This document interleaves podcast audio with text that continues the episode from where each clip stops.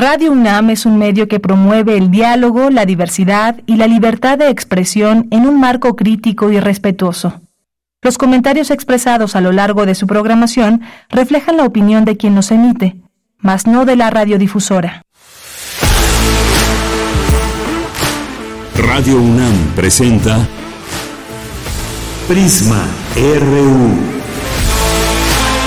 Una mirada universitaria sobre los acontecimientos actuales. Prisma RU. Relatamos al mundo.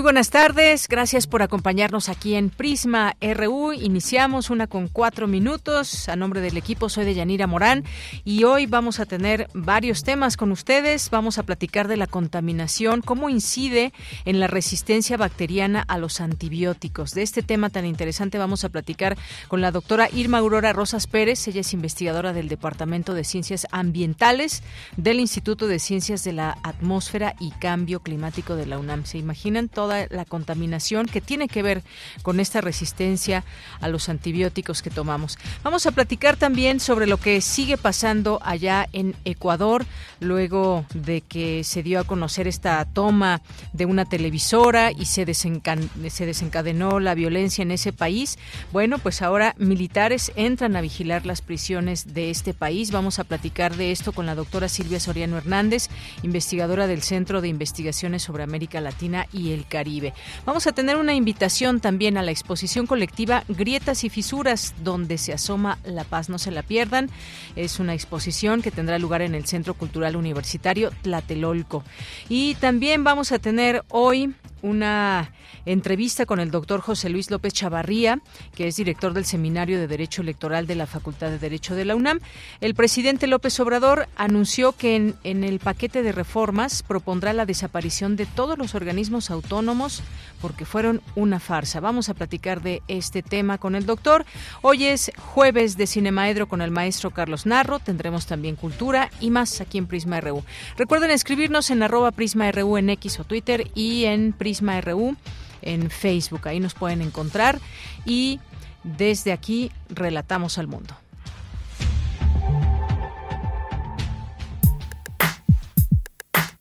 Relatamos al mundo.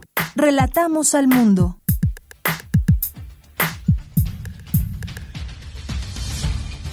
Bien, y nos vamos ahora al resumen de la información con Iván Martínez. Iván, buenas tardes. Buenas tardes, Deyanira, muchas gracias. En información universitaria, la UNAM impartirá el curso Ciberseguridad, Imagen Institucional y Ética en la Gestión de las Redes Sociales, a realizarse del 30 de enero al 23 de abril de 2024 se lleva a cabo la jornada de educación media superior titulada El bienestar emocional docente, un entramado de retos y oportunidades. Destacan la importancia del bienestar docente para una mejor enseñanza.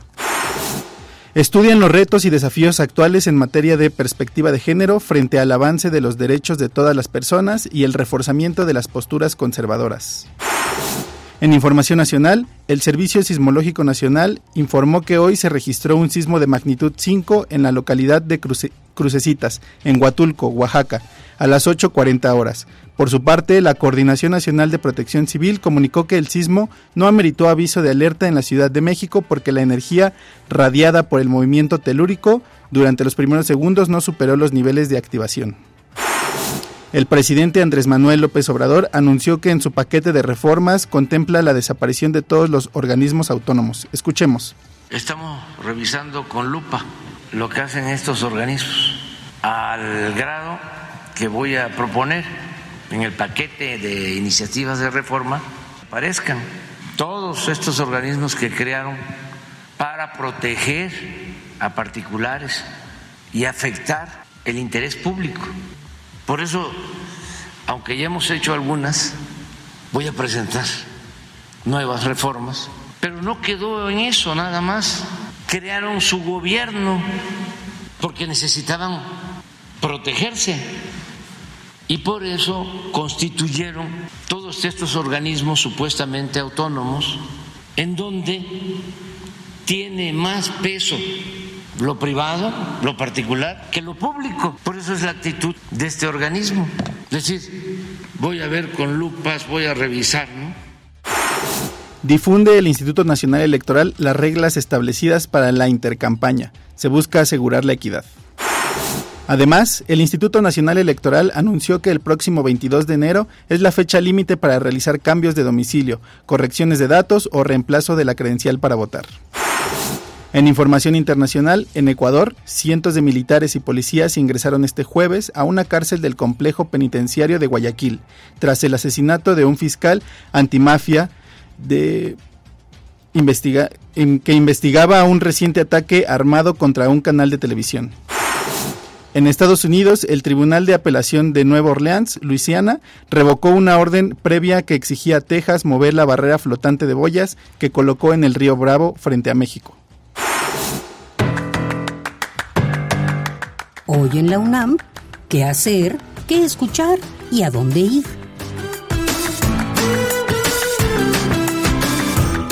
Hoy es jueves de Gaceta UNAM y en su portada nos presenta el tema El Google Maps del cerebro. El atlas tridimensional más detallado de la historia ya está a disposición de la ciencia y de la UNAM. Tras una década de desarrollo concluyen el proyecto Cerebro Humano. Además, en la publicación universitaria podrás consultar el trabajo de investigación titulado La depresión también es una enfermedad laboral, desarrollado por investigadores universitarios de la Facultad de Psicología de la UNAM. Toda la información la podrás encontrar en el sitio oficial www.gaceta.unam.mx. Acompaña a Elvira Lisiaga en una emisión más de la serie radiofónica Revista de la Universidad. El programa de hoy jueves 18 de enero continúa abordando el tema del EZLN, a 30 años de su levantamiento armado en Chiapas. Sintoniza hoy y todos los jueves el 96.1 de frecuencia modulada en punto de las 16 horas después del corte informativo. La Facultad de Filosofía y Letras de la UNAM organiza la presentación del libro El Imperio Perdido de José María Pérez Gay. La cita es hoy, en punto de las 16 horas en el Salón de Actos de la Facultad de Filosofía y Letras de la UNAM. La sala Julián Carrillo de Radio UNAM te invita a la función de la puesta en escena Fuegos, velada griega con música en vivo, integrada por tres monólogos de la literatura griega, Ariadna, Medea y Penélope. Las funciones se llevan a cabo todos los jueves de enero en punto de las 20 horas en la sala Julián Carrillo de Radio UNAM. La entrada es libre y el aforo limitado.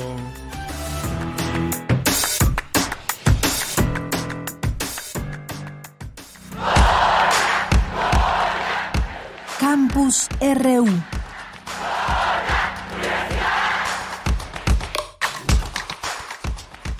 Una de la tarde con 11 minutos. Nos vamos a nuestro campus universitario de este jueves 18 de enero. Cindy Pérez Ramírez nos informa frente al avance de los derechos de todas las personas.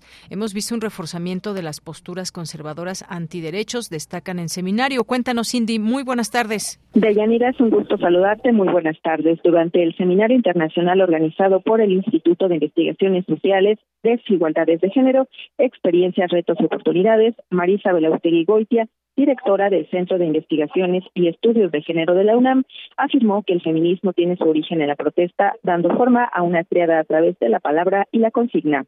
El feminismo se desempeña, es como una profesión, que hay un triángulo que inicia con la protesta y la desigualdad, en el paréntesis desigualdad, lo que tiene como primera manifestación es el protestar.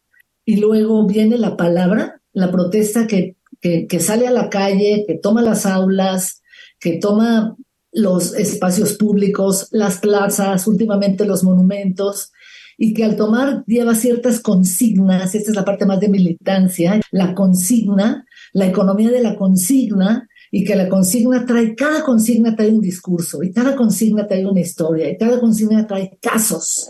En la mesa dedicada a la educación, Ana Laura Bringas Vázquez de la Universidad Autónoma de Guerrero destacó que la perspectiva de género en la educación debe ser implementada considerando el contexto social específico de cada estudiante, teniendo en cuenta su realidad y sus experiencias de vida. Dentro de, esa área que es el aula, debemos reconocer las diversidades que hay, sin querer imponer o eh, cambiar al otro, reconociendo sus saberes, sus sentires, los grandes retos y desafíos a los que se pueden enfrentar, pues justamente sería esto, la, la capacitación, el tener esta mente abierta donde puedas tú reflexionar y llevar a cabo estos diálogos. Pero no solo es del docente con los eh, estudiantes, sino también todo lo que lleva esta área académica, el personal eh, administrativo, directivos. Yanira, estas, pues bueno, fueron algunas de las conclusiones en las que llegaron en este Seminario Internacional de Desigualdades de Género, Experiencias, Retos y Oportunidades que va a concluir este 19 de enero.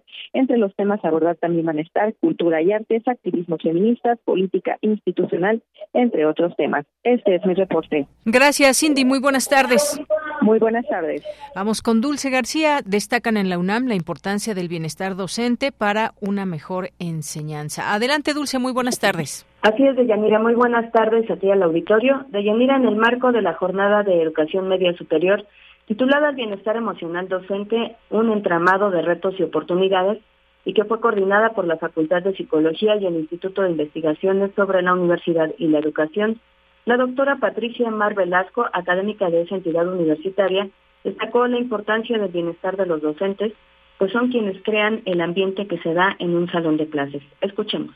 Si nosotros mm, estamos a gusto con el trabajo, si nosotros nos sentimos bien, entonces los alumnos lo van a sentir y van a estar bien en general. No digo que esto sea mágico, pero casi que tiene un efecto mágico, por supuesto. El profesor es el que tiene ah, la responsabilidad de los hilos de todo el proceso que se vive adentro del salón de clase y en ese sentido, pues con esa responsabilidad que tiene, pues su bienestar es muy importante, pues para tener éxito en su, en su función docente. Deyanira, esta jornada tiene como propósito presentar un conjunto de temas relacionados con el bienestar docente y el desarrollo de habilidades socioemocionales que favorezcan su quehacer profesional. Ahí también estuvo presente la doctora Verónica Alcalá Herrera, ella es académica de la Facultad de Psicología de la UNAM y dijo que el bienestar y la salud emocional son parte no solo de la vida cotidiana, sino también de la vida laboral. Vamos a escucharla. Por lo que un docente con un bienestar emocional será un docente con mayor motivación por su labor y vivirá mucho más satisfecho y saludable. También nuestra salud física se verá impactada. Por lo tanto, MADEM Psicología eh, quiere contribuir con sus expertos, sus profesores de la Facultad de Psicología, tanto a nivel licenciatura como de posgrado, para la formación en el bienestar afectivo de los docentes, en especial para nuestros profesores de educación media superior. Y bueno, de mira las conclusiones y los registros que se hagan a partir de esta jornada de educación media superior titulada El bienestar emocional docente en un entramado de retos y oportunidades servirán para implementar una serie de talleres que brindarán herramientas para el bienestar docente y el desarrollo de habilidades socioemocionales que los docentes requieren para el trato con sus alumnos. Esta es la información. Gracias, Dulce. Muy buenas tardes. Gracias a ti, buenas tardes. Vamos ahora con mi compañera Virginia Sánchez. Difunde el Instituto Nacional Electoral reglas establecidas para la intercampaña. ¿Qué tal, Vicky? Cuéntanos, muy buenas tardes. Hola, ¿qué tal, Bella? Muy buenas tardes a ti al auditorio de Prisma RU. Así es, pues de cara a la jornada electoral del próximo 2 de junio, el Instituto Nacional Electoral, INE, informó que del 19 de enero al 29 de febrero se llevará a cabo el periodo de intercampaña, donde los partidos políticos podrán resolver posibles diferencias sobre la selección interna de sus candidatas y candidatos a los diferentes cargos de elección popular y para permitirle al INE la revisión del cumplimiento de requisitos de las solicitudes de registro de las postulaciones.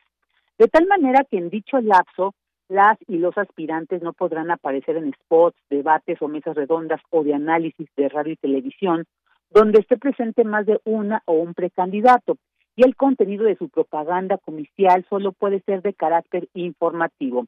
La difusión de propaganda política deberá estar focalizada en la imagen del partido político y sus postulados esenciales, en la declaración de principios y el programa de acción, así como la exposición de ideas o críticas propias del contexto político que propicie el debate.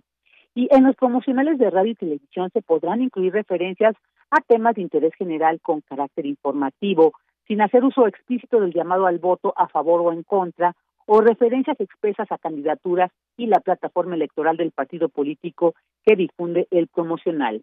se permite la difusión de cuestionamientos o logros de la actividad gubernamental sin mencionar o identificar de forma negativa o positiva a una candidatura o partido político. Y la constitución de una acción como acto anticipado de campaña implicará tres requisitos. Un elemento personal, es decir, que los realicen los partidos políticos, militantes, aspirantes, precandidatos o candidatos. Un elemento temporal, que se produzca antes, durante o después del procedimiento interno de selección de candidatos y previamente al registro constitucional de candidaturas. Y un elemento subjetivo, donde se busque presentar la plataforma de un partido político o coalición o promover una candidatura para el voto. En este periodo, se señaló, se salvaguardará la libertad de expresión de las y los precandidatos y de los medios de comunicación, los cuales podrán realizar entrevistas y difundir piezas noticiosas con absoluto respeto a la equidad y a las disposiciones sobre la compra o adquisición de tiempo aire. De ella, esta es la información sobre estas reglas establecidas para el periodo de intercampaña. Muy bien, Vicky, muchas gracias y buenas tardes. Buenas tardes. Continuamos. Prisma RU. Relatamos al mundo. La resistencia de las bacterias a los antibióticos eh, una de las mayores amenazas hoy en día para la salud humana, la seguridad alimentaria y el desarrollo de los países, según la Organización Mundial de la Salud, se asocia al uso inadecuado y excesivo de este tipo de medicamentos, pero a partir de un estudio llevado a cabo recientemente por un grupo de investigadores de las universidades de Zhejiang en China y de Cambridge en Inglaterra y publicado en la revista científica de Lancet, eh, también podría estar relacionada con la contaminación atmosférica y en específico con las llamadas partículas PM2.5. Hablemos de este tema. Es un tema que se abordó el lunes en nuestra Gaceta de la UNAM y hemos invitado a la doctora Irma Aurora Rosas Pérez. Ella es investigadora del Departamento de Ciencias Ambientales del Instituto de Ciencias de la Atmósfera y Cambio Climático de la UNAM.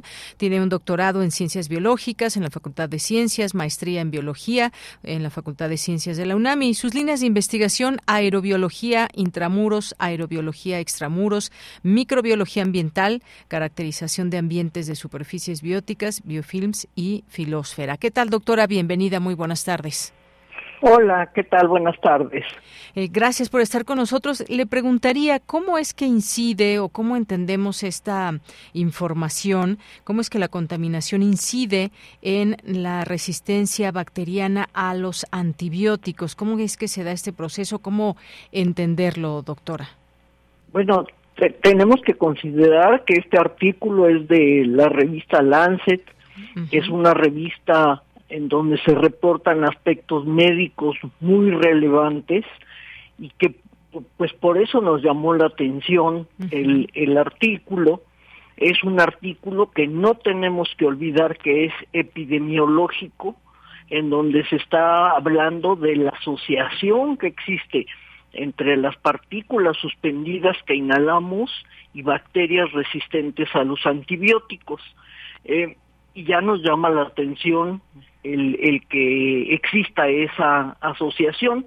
No es un, resultado experimental ni lo obtuvieron muestreando las partículas en la atmósfera pero sí a los investigadores que trabajamos estos aspectos, pues ya nos llamó la atención y estamos listos como para empezar a hacer experimentos.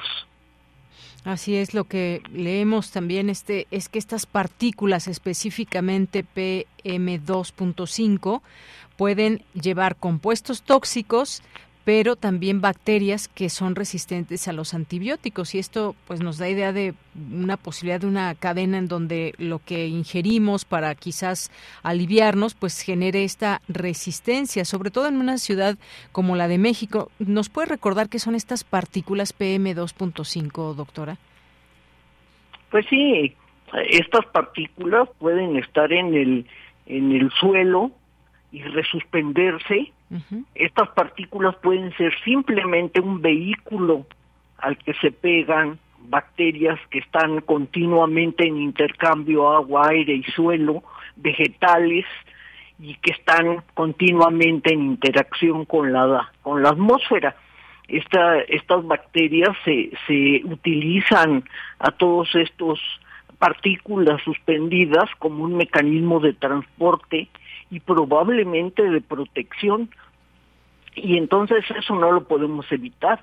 Y sobre todo en la Ciudad de México que tenemos fecalismo al aire libre, tenemos fecalismo de animales, tenemos el aguas negras eh, también de drenaje, eh, siempre que está lloviendo, pues las alcantarillas hay veces no responden en transporte, sino que parecen fuentecitas, y esas fuentecitas pues son aguas negras y, y se están emitiendo aerosoles.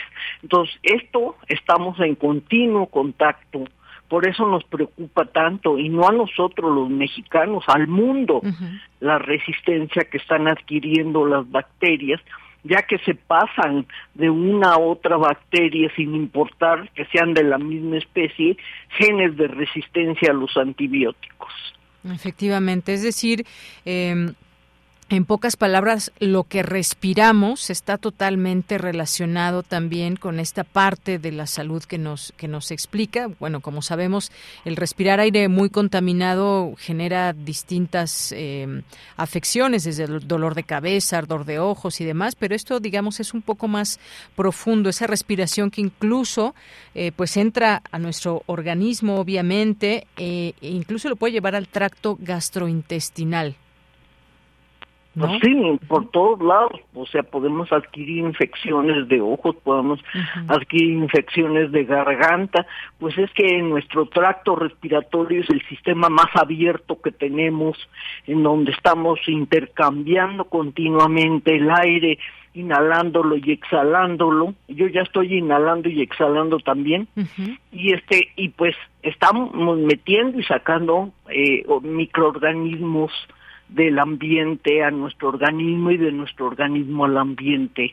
Entonces, por eso, por eso es tan, tan importante el, el que en el momento en que alguien registra alguna infección, vaya al médico y el médico es el encargado de, de, de, recetarnos un antibiótico, no automedicarnos, que eso ha traído un problema muy grave en la resistencia de las bacterias, y así ir poco a poco solucionando y si no solucionando, mitigando el proceso este en el que estamos viviendo de, de, de que cómo se ha incrementado la resistencia de los de los microorganismos a los antibióticos. Así es, estos estudios, digamos, siguen, eh, siguen en curso para conocer más de cómo estas partículas pueden afectar esta resistencia ante los antibióticos. Pues sí, indudablemente que que cómo cómo se logra el, estar disminuyendo la contaminación pues con estudios de evaluación de riesgo y, lo, y nosotros los investigadores estamos obligados a crear evidencias que, que, que, que lleguen a manos de los tomadores de decisión para que a través de la tecnología y de, y de diversos mecanismos empezar a mitigar la, la contaminación. Así es, y bueno, pues se habla eh, de este que es un grave problema, eh, el hecho de que tengamos una resistencia bacteriana a los antibióticos, porque además, pues le puede costar mucho a los sistemas de salud y a la persona, pues puede incluso implicar incapacidad eh, laboral, por supuesto gastos médicos, en fin, ¿cómo es que funciona todo esto? Nos estamos refiriendo a una, en general, a los antibióticos que nos nos pretenden curar de cualquier enfermedad? Sí, y el problema que traemos encima es que en el momento en que las bacterias sean resistentes a la mayoría de los antibióticos comerciales, pues hay que echar mano de otros mecanismos que los investigadores están estudiando, de mecanismos moleculares, o echar mano de, de antibióticos ya de últimas generaciones en donde son antibióticos tóxicos. No no es no es que sí sean eficientes experimentalmente son eficientes pero ya dentro del organismo no no realizan una sola actividad que es la para controlar al, al agente infeccioso sino que también eh, dentro del metabolismo ejerce efecto tóxico entonces sí, sí, es preocupante el que el que se tomen medidas las medidas necesarias para estar mitigando este proceso de la resistencia de los microorganismos a los antibióticos.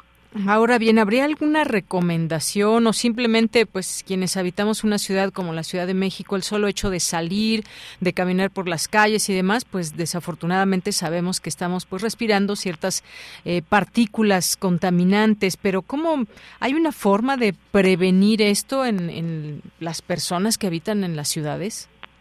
No, y si se dio cuenta en el artículo está referido a partículas menores de 2.5 micras, Muy que quiere decir que la mayoría viene de origen industrial o de origen de combustión de automóviles. Entonces, por eso la tecnología ahora nos está eh, señalando que y que, que tampoco es una solución completa que los automóviles híbridos, que los automóviles eléctricos, mm, sin ser una solución totalitaria, porque ya se ha estudiado que también son por la, fricción de los de los de los frenos porque son mm, eh, automotores más pesados. Eh, tenemos que seguir revisando todo el proceso que la tecnología nos está brindando para bajar los niveles de, de estas partículas que sí tienen su contexto de suelo las PM10 tienen más contexto de suelo y el y, pero estas 2.5 es más de combustión. Entonces sí tenemos que echar mano de sí el proceso como usted dice de urbanización, de áreas verdes, todo eso contribuye a, a, no solamente a la emisión, sino a la resuspensión o al mantenimiento de estas partículas en la atmósfera.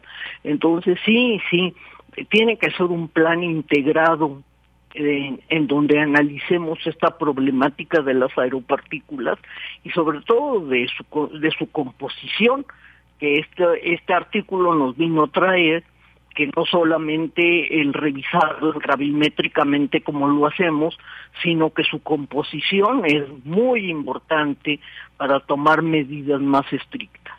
Muy bien, pues doctora, le agradezco mucho que nos explique lo que implica todo esto. Eh, llama pues la atención el título, estos estudios, lo que se explica en todo ello y cómo intervienen estos distintos organismos que pues a final de cuentas es lo que respiramos y cómo pues no son partículas por ahí suspendidas, sino que las estamos aspirando y las estamos llevando a nuestro organismo y de ahí puede haber un proceso de resistencia a los antibióticos. Pues le agradezco Pues sí. mucho, doctora. Pues Sí. ojalá que tengamos más programas porque estamos obteniendo datos muy interesantes de las aerobacterias y la resistencia a los antibióticos y bueno, con su público que es que escucha mucho Radio UNAM, pues es bien interesante estar hablando de estos temas. Gracias. Gracias a usted y este espacio abierto, por supuesto, a todas estas investigaciones que ustedes realizan de manera cotidiana desde nuestra universidad. Muchas gracias, doctora. Hasta luego. Mucho gusto. Hasta luego. Muy buenas tardes. Gracias a la doctora Irma Aurora Rosas Pérez, investigadora del Departamento de Ciencias Ambientales del Instituto de Ciencias de la Atmósfera y Cambio Climático de la UNAM. Continuamos. Tu opinión es muy importante. Escríbenos al correo electrónico prisma.radiounam@gmail.com. Hace unos días, pues dábamos cuenta aquí en este espacio de lo que de lo que estaba pasando en Ecuador. Eh, primero esta toma de un canal de televisión en vivo, donde mm, imágenes muy fuertes, donde se vieron pues personas con armas largas, personas que estaban amenazando a trabajadores de esta televisora, pero al mismo tiempo se daban situaciones de violencia en distintas partes de Ecuador. Eh, tuvimos la oportunidad de platicar eh, con la doctora Silvia Soriano Hernández en ese momento y lo hacemos ahora porque pues hubo una situación pues que sigue hablando de esa violencia y es que asesinaron al fiscal de Ecuador que investigaba el asalto a la televisión, el fiscal antimafia también así conocido y que esto recordemos sucedió apenas el 9 de enero, eh, el pasado 9 de enero fue asesinado eh, este miércoles ayer y lo que le platicábamos de la televisora y la violencia pues fue hace apenas unos, unos días. Y bueno, pues eh, esto es lo que tenemos ahora. Entran militares a una de las prisiones para vigilar en tanto pues se continúan ahora otras investigaciones y entre ellas se tiene que sumar este asesinato al fiscal. Eh, hablamos hoy también, ya está en la línea telefónica, con la doctora Silvia Soriano Hernández, investigadora del Centro de Investigaciones sobre América Latina y el Caribe. Ella es economista y doctora por eh, en estudios latinoamericanos por la UNAM, maestra en ciencias eh, por la Universidad Autónoma de Chapingo, se especializa en movimientos sociales, identidad étnica, perspectiva de género y memoria y testimonio. Doctora Silvia Soriano, buenas tardes. ¿Qué tal, Deyanira? Buenas tardes. Otra vez hablando de el violento Ecuador que ya se convirtió en nota y que esperemos que esta situación de violencia no se normalice. Efectivamente, bueno, pues esto que estamos viendo en Ecuador, vale la pena hablar de ello. En aquel entonces nos decía usted, pues también eh, lo que apremia como una realidad y un contexto que tiene Ecuador y una sociedad también de alguna manera eh, olvidada o una sociedad en la que pues los distintos gobiernos no han logrado, digamos, hacer que avance Ecuador como sociedad y nos referimos a, toda esta parte del tejido social. Luego, pues vemos esta desafortunada afortunada respuesta al asesinato al fiscal antimafia en Ecuador. ¿Nos sigue hablando de qué esta situación, doctora? Pues yo creo que de entrada que la más desafortunada de todas las acciones que se han cometido ha sido la que dictó el presidente Novoa. Me parece que de ahí es donde debemos ir leyendo todo lo que está sucediendo. Bueno, este fiscal era conocido hace pocos años, no es el fiscal de la nación, es el fiscal de una zona de Guayaquil, si mal no recuerdo, y era el encargado de dos casos emblemáticos. Primero, mucho de la corrupción que se da en el país y por otro lado, esta, este episodio del que nos estás hablando sobre el canal de televisión, eh, un, un episodio que sí generó una gran angustia, no solo en Ecuador, sino en el resto de, del mundo, de todas las personas que pudimos ver, ver ese video, pero que no está totalmente esclarecido. Hay muchas dudas de, de lo que sucedió ahí. Bueno, estos chicos, porque son puros jóvenes los que estaban en esta toma, fueron detenidos y era este fiscal quien los estaba interrogando. Entonces, ¿qué volvemos a, decir? ¿Qué, ¿Qué, vamos a estar recuperando cada vez que, que hablemos de estos episodios violentos en Ecuador? Que hay esta correlación entre la corrupción y la impunidad que está permitiendo que este tipo de sucesos se estén dando. Este fiscal, eh, a pesar de estar eh, con casos bastante álgidos, como el asesinato del anterior eh, proceso electoral candidato a la presidencia, como los casos de corrupción, que además ya había sacado algunos nombres y había evidenciado algunas de las personas responsables en esto eh, y en este escenario de violencia anda sin escolta, ¿no? Bueno, eso suena un poco, bueno, digamos que algo, algo curioso que se le haya dejado así.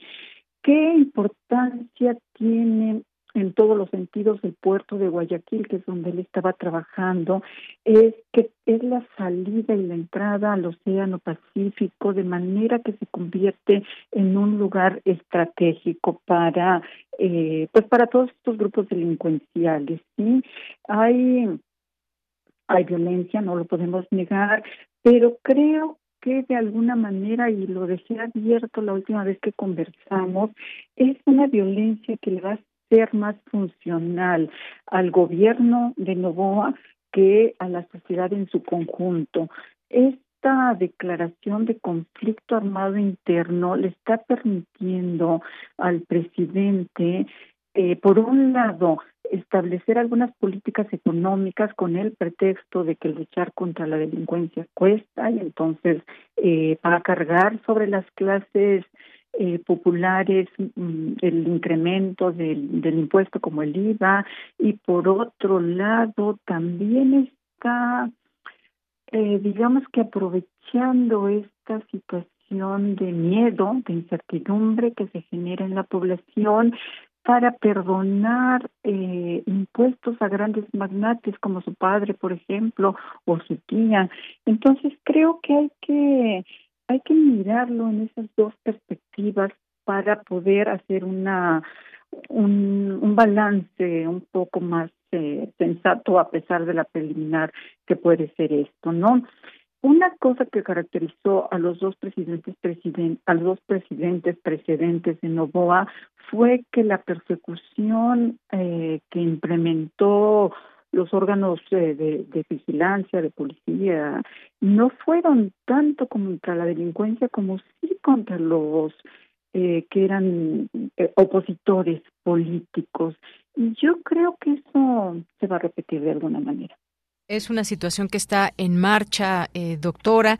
Eh, efectivamente, esta denominación que se le puso conflicto armado interno, que le dará esta oportunidad, como usted nos está explicando, al presidente Novoa, pues de generar incluso o dar, no sé si un giro a las políticas que estaba pensando y más, pero pues obviamente el reclamo ahora se vuelve al unísono de querer tranquilidad, que deja pues al descubierto todas estas, digamos, digamos, eh, redes de mafias y demás. Y se hablaba también, doctora, no sé usted en este aspecto qué opine o que haya analizado de que eh, estarían eh, también ahí cárteles mexicanos metidos en todo esto.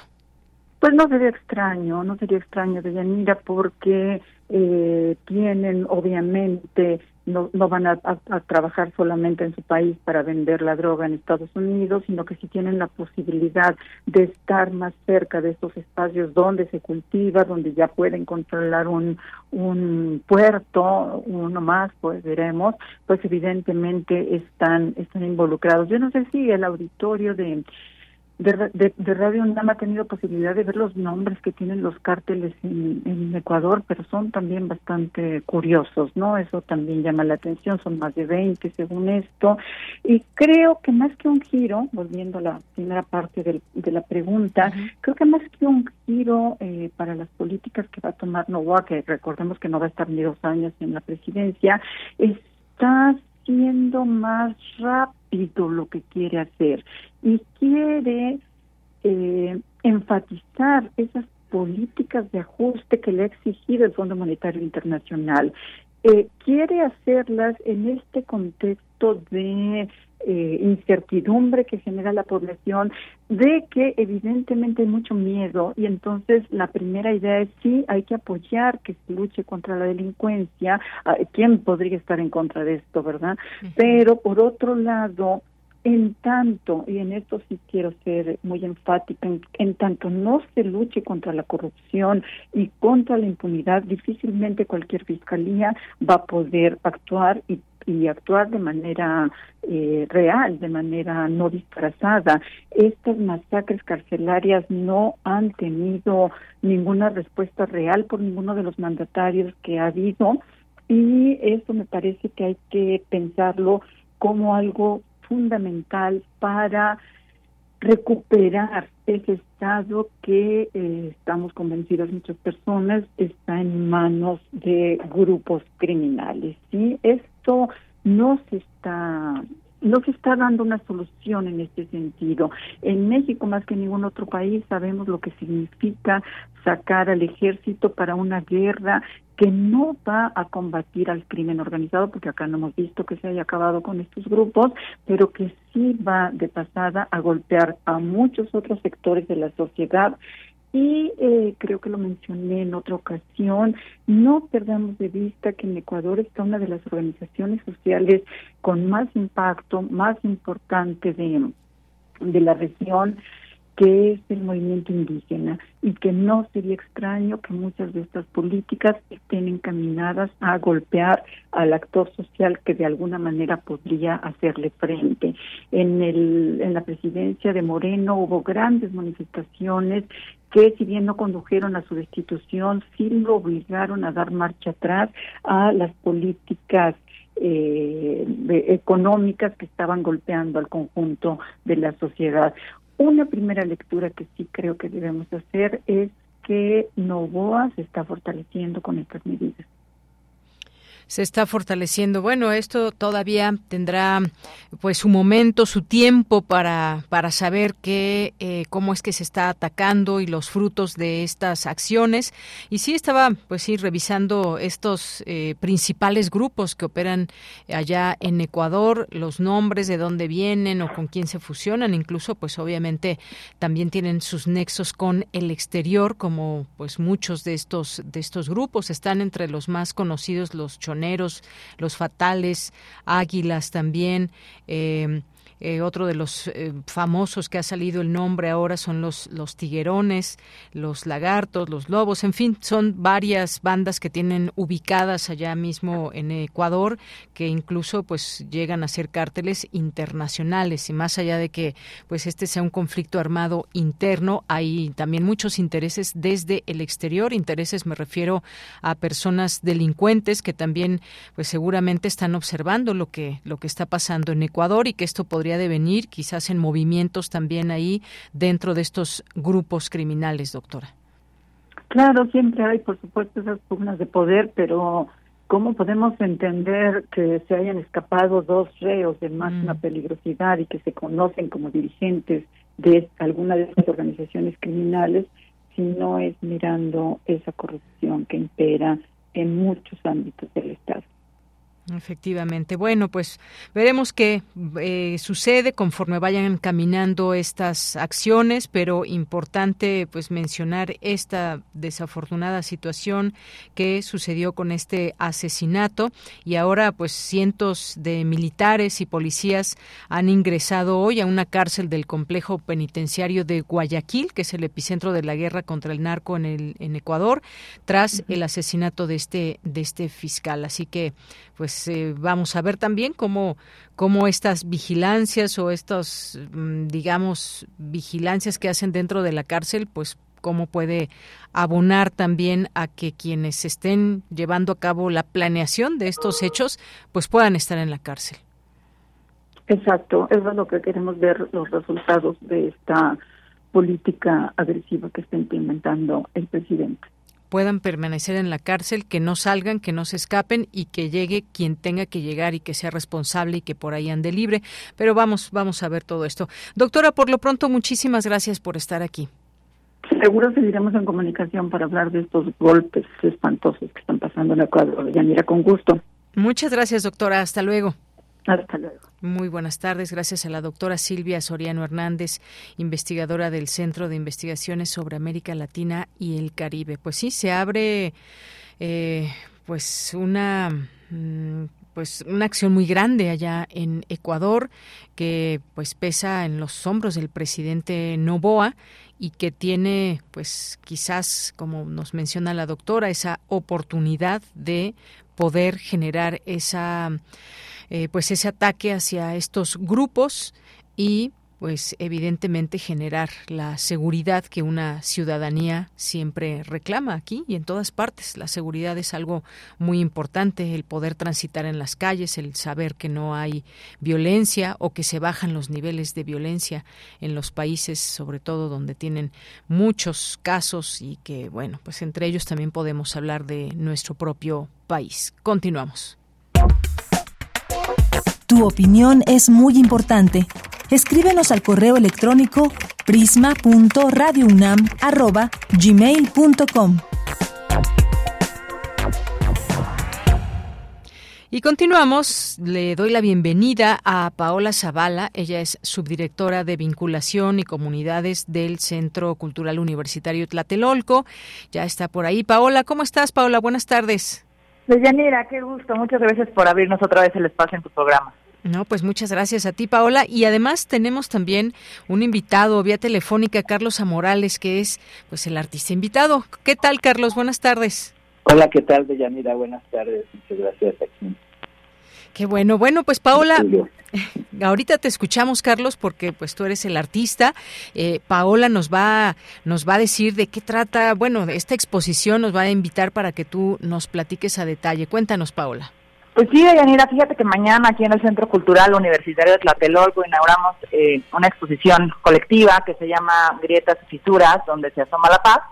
que es parte de esos experimentos que estamos haciendo en nuestros laboratorios para la paz, el programa que tenemos en Tlatelolco, donde estamos queriendo, ¿no? Este incitar a procesos que reflexionen, que protestan, que resistan, que proponen a toda esta violencia que hemos estado viviendo, a toda esta cultura también violenta que vemos eh, pues potenciándose, ¿no? En, en, muchísimos espacios eh, y pues que a través nosotros del arte queremos tener como esta contracultura pacífica y este proyecto es un proyecto que nace pensando, eh, relacionando a una artista que se llama Visha, que tuvimos en en nuestro encuentro pasado de los laboratorios para la paz que nos decía, oigan, qué padre, ustedes hablan mucho de, de, apoyar a los artistas, pero ¿cuándo nos van a abrir a nosotros la puerta para exponer acá en, en, en, Tlatelolco, para reflexionar desde las periferias, desde los contextos de donde varios artistas tenemos, en contextos vivimos, en contextos de violencia?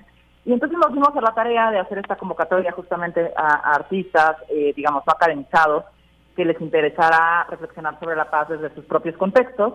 Y logramos, eh, pues tuvimos una recepción muy grande de propuestas, 60 artistas eh, respondieron a nuestra convocatoria y iniciamos con ellos, de ellos, de estos 60 escogimos 12, con los que iniciamos un proceso muy interesante eh, con distintos mentores que participaron en este proceso muy largo, casi de ocho meses, eh, pues, de, de, diría yo, de aprendizajes conjuntos, ¿no? Nosotros aprendimos de estos artistas, los artistas de los mentores, eh, diversos temas y también la idea era cómo que ellos eh, cobijaran con un artista de la talla de Carlos Amorales, quien Ay, perdimos a, Paola Zavala, la dejamos de escuchar. Eh, así que, bueno, vamos. De la formación. Ay, Paola, te perdimos un poquito. ¿Me escuchan ahí? Ahí ya te escuchamos otra vez. Ok, pues eso, pues nada, que, que no sé, pero que estamos muy contentos de tener a Carlos también acá. Eh, que la idea es que también estos, estos artistas pudieran eh, tener como este diálogo con un artista de la talla de Carlos Amorales, en donde pues en esta exposición hacemos esta reflexión sobre qué es la paz, dónde se asoma la paz en México. Y vaya que es un tema muy importante en estos momentos, Paola. Estábamos hablando hace unos, hace unos momentos apenas de todo lo que está sucediendo allá en Ecuador y que sucede también la violencia en muchos lugares y desde distintas formas y también desde los distintos aspectos. ¿Cómo, cómo es eh, todo esto? ¿Cómo, cómo nos asomamos a la paz desde, desde el arte. Cuéntanos, eh, Carlos Amorales, tú que eres artista y que pues estás congregando ese trabajo también de dos artistas emergentes eh, que a los que haces acompañamiento. Cuéntanos, por favor. Eh, sí, pues fue sobre todo, yo creo, una conversación que se tuvo. Eh, o me invitaron a participar con una obra, pero también parte de la invitación fue a conocer a los artistas, y convivir con ellos, tener un par de discusiones grupales. Entonces creo que eso pues generó, ah, y también una presentación de mi trabajo y también les presenté el trabajo de otros artistas que me parecían relevantes para el tema. Entonces siento que mucho fue el conocernos, el convivir, el escucharnos, este, como compartir desde distintas posiciones. Y pues supongo que la paz es un poco eso, ¿no? Es como aceptar a las otras personas y sentir que también eres aceptado y pues convivir e intercambiar, ¿no?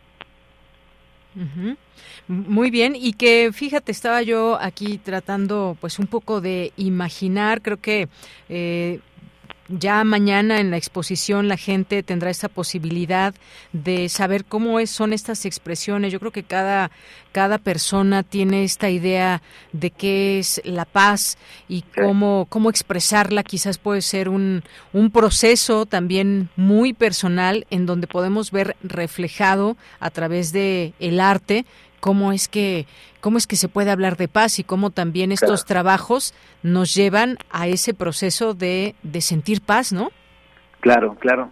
Sí, pues lo que se va a mostrar son, por un lado, eh, trabajos de cada quien, de cada uno de los artistas que hace normalmente, pero también va a haber, digamos, unos trabajos que hicieron especialmente para, para esta ocasión, que son sobre la paz, y también algo muy importante que son que también van a mostrar trabajos en equipo. Y creo que eso es como una conclusión muy importante, que es pues trabajar juntos, ¿no? O sea, como, pues sí, como realmente establecer diálogo. Entonces se van a hacer una, se hicieron una serie de piezas y este, pues en equipo, en conjunto, yo creo que ese fue como el, uno de los grandes desafíos que se le planteó a, a los artistas participantes, ¿no? El colaborar y este Y lo mío, pues es una pieza que ya existe, que hice ahora especialmente para, para el espacio, se llama Protesta Fantasma, que es una especie como de, protesta callejera, pero de siluetas, que llevan, digamos, como pancartas este mensajes sobre la paz o por la paz. Son entonces ya nos adelantas un poco más allá de que tengamos que ir a ver la exposición, por supuesto, piezas, pinturas, ¿qué más podemos encontrar? Sí, pues esculturas, este, gráficas, pinturas, muchos dibujos y también pues esta pieza en colaboración que es con una no voy a decir qué es porque si no pues ya todo, ¿no? Nos spoileas. Exacto, pero es una instalación que se hizo en conjunto. Muy bien. Bueno, pues no nos resta más que dejar esta invitación eh, a esta exposición colectiva, Grietas y Fisuras, donde se asoma la paz a partir de mañana y hasta cuándo, Paola. Fíjate que vamos a estar seis meses hasta junio con esta exposición. Se va a rotar, son 12 artistas y mañana empezamos con seis de ellos. Y a mediados de marzo, abril empezaremos la siguiente rotación donde estarán las otras propuestas de estos artistas cuyo bueno, nosotros teníamos como la intención y ojalá lo logremos de, de, que estos artistas puedan ser referentes en sus comunidades también de éxito a través de propuestas culturales de paz, ¿no? Eso es lo que nos interesa muchísimo a nosotros colocar en los laboratorios para la paz, ahorita en esta cultura en donde las armas, ¿no? Eh, este, los, la, la, cosificación de los cuerpos de las mujeres, eh, las, tener unas camionetotas y tal, son como como la idea de éxito de muchas juventudes, nosotras lanzamos esta propuesta con artistas que piensen diferente, que proponen diferente y que resisten desde sus comunidades a la violencia. Claro, eso es muy importante también que lo menciones. Y bueno, recuerden ahí en el en el em, en el Centro Cultural Universitario Tlatelolco que también aquí en el cartel puedo leer esta iniciativa eh, de Laboratorios de Paz y quien respalda el barrio en su tercera edición. Sí, agradecer también al Centro Cultural España, al Chopo, a San Ildefonso que se unieron con nosotros en esta, en esta propuesta y pues decirles que los esperamos a partir de mañana, la inauguración es a las 12 del día en Ricardo Flores Magón, número uno, casi esquina con Reforma y bueno, pueden venir a, a, visitarla a partir de mañana, jueves, viernes y sábados y domingos y aquí a junio, los esperamos. Muy bien, pues muchas gracias a ambos, Paola Zavala, Carlos Amorales, por estar aquí y dejarnos esta invitación. Por allá nos vemos. Bueno, muchas Un abrazo, Yanira. Hasta luego. Un abrazo. Paola Zavala, subdirectora de Vinculación y Comunidades del Centro Cultural Universitario Tlatelolco, y Carlos Zamorales, artista invitado en esta exposición colectiva Grietas y Fisuras, donde se asoma la paz. Continuamos. Tu opinión es muy importante. Escríbenos al correo electrónico prisma.radiounam@gmail.com. Bien, antes de irnos al corte, ya que estamos en el momento de las invitaciones, pues dejamos una invitación por aquí también eh, de nuestra radio UNAM para que puedan escuchar Amor del Bueno, José Agustín, 1944-2024, este programa especial en memoria del eterno autor joven, el rebelde con causa, el escritor que aunque lo encasillaron en la mal llamada literatura de la onda, renovó, refrescó, reutilizó el lenguaje, asustó, influyó en las eh, siguientes generaciones, lo leyeron legiones, lo llamaron maestro de todos. El personaje que fusionó la música de rock con la literatura, que fue de los primeros críticos que descubrió discos, músicos e hizo que este género se escuchara con orgullo. Bien, pues el próximo viernes, mañana a las 18 horas con 5 minutos, lo pueden escuchar en el 96.1 de FM y a las 19 horas por el 860 de AM y habrá repetición el sábado 20 de enero a las 10 de la mañana por el 860 de AM y el domingo 21 de enero a las 3 de la tarde por el 96.1 de FM. La producción es de Baltasar Domínguez. Les dejamos esta invitación para escuchar este programa especial eh, de José Agustín. Y bueno, pues también nos da tiempo si tenemos una invitación para que también puedan ver el programa Media 20.1 que conduce el periodista Gabriel Sosa Plata. La nueva fábrica del periodismo es el tema que abordará hoy con eh, su invitado, que es Ignacio Rodríguez Reina, director de Fábrica de Periodismo. Recuerden, jueves 18 de enero a las 9 de la noche. Hoy a las 9 de la noche a través de TV UNAM. Ahí les dejamos estas invitaciones, la exposición, este programa especial en memoria de José Agustín y también este programa de TV UNAM Media 20.1. Bien, pues con esto vamos a ir al corte. Recuerden que todavía nos falta una hora y en esta en esta hora eh, próxima a llegar eh, ya estaremos platicando sobre este anuncio de paquete de reformas que propondrá la, la desaparición de todos los organismos organismos autónomos. Veremos cómo lo analiza aquí el doctor José Luis López Chavarría, eh, director del Seminario de Derecho Electoral de la Facultad de Derecho de la UNAM.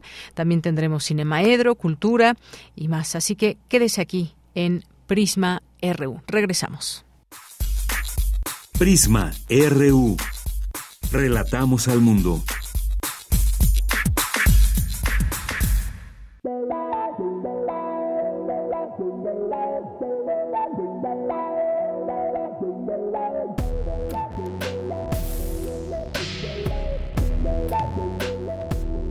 En Radio UNAM le damos las gracias por escucharnos.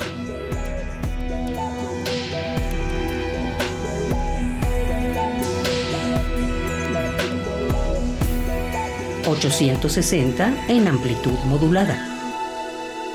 ...96.1 en frecuencia modulada.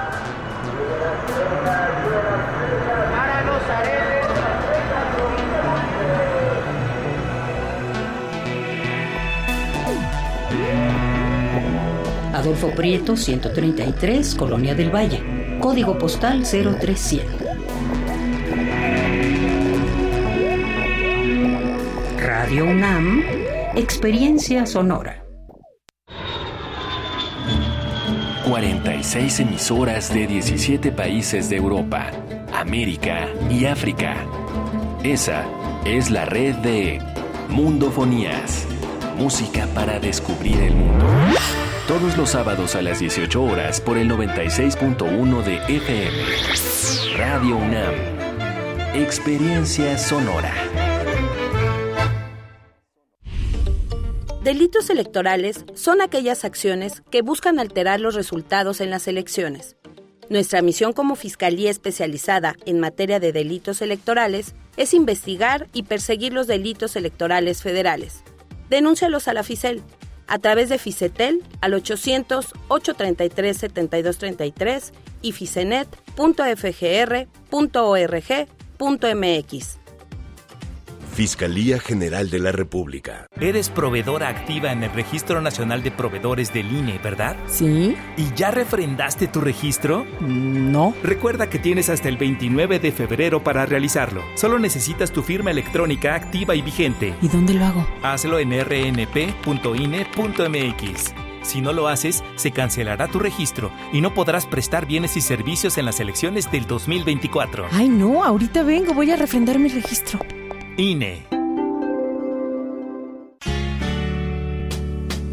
¿Para qué escribimos y leemos? Las palabras existen para comunicar, pero ¿por qué tenemos esa necesidad? Las hojas se pueden llenar con reflexiones sobre el mundo en el que tenemos que vivir, más por fuerza que por elección.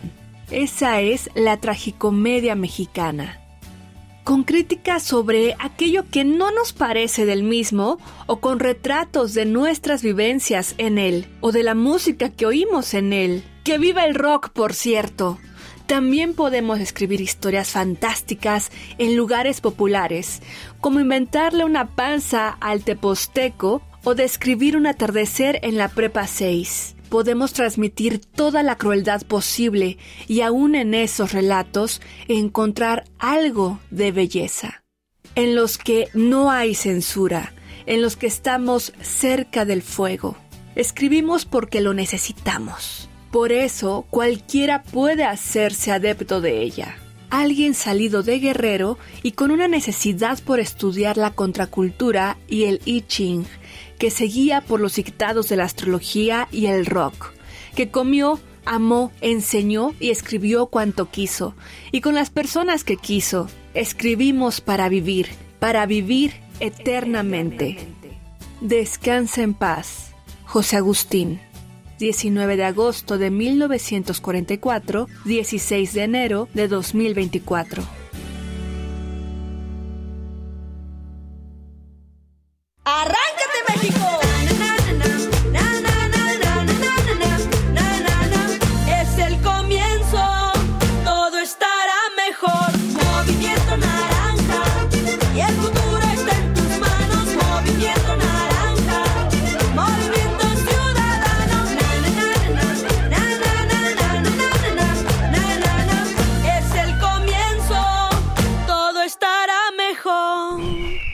Movimiento Ciudadano. Ahí viene la cuarta transformación, con este ritmo que está sabrosón, unidos en una revolución que mi México lindo merece hoy. Ay, a la izquierda como el corazón. Vete, vete, es la cuarta T. Vete, vete, es la cuarta T. Vete, es la cuarta transformación, porque México merece es la 4T. Porque tu opinión es importante, escríbenos al correo electrónico prisma.radiounam@gmail.com.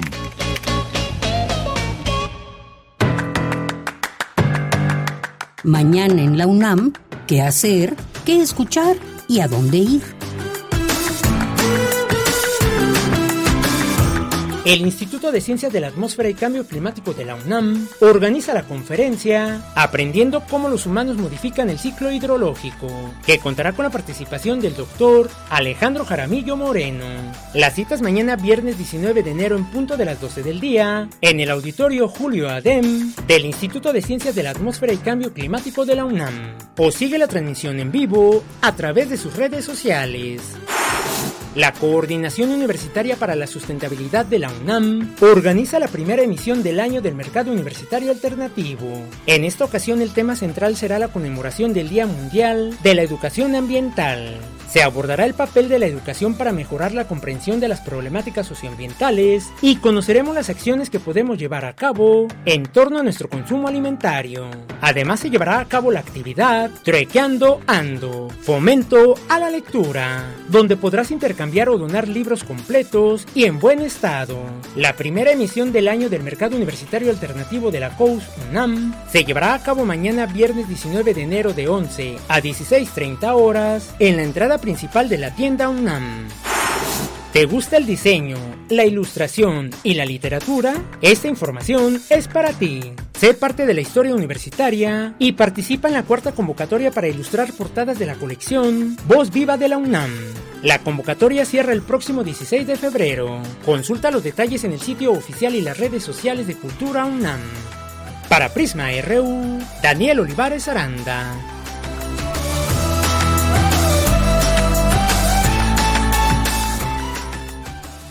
Estamos de regreso. Muchas gracias por su atención, por continuar en esta sintonía del 96.1 de FM de Radio UNAM.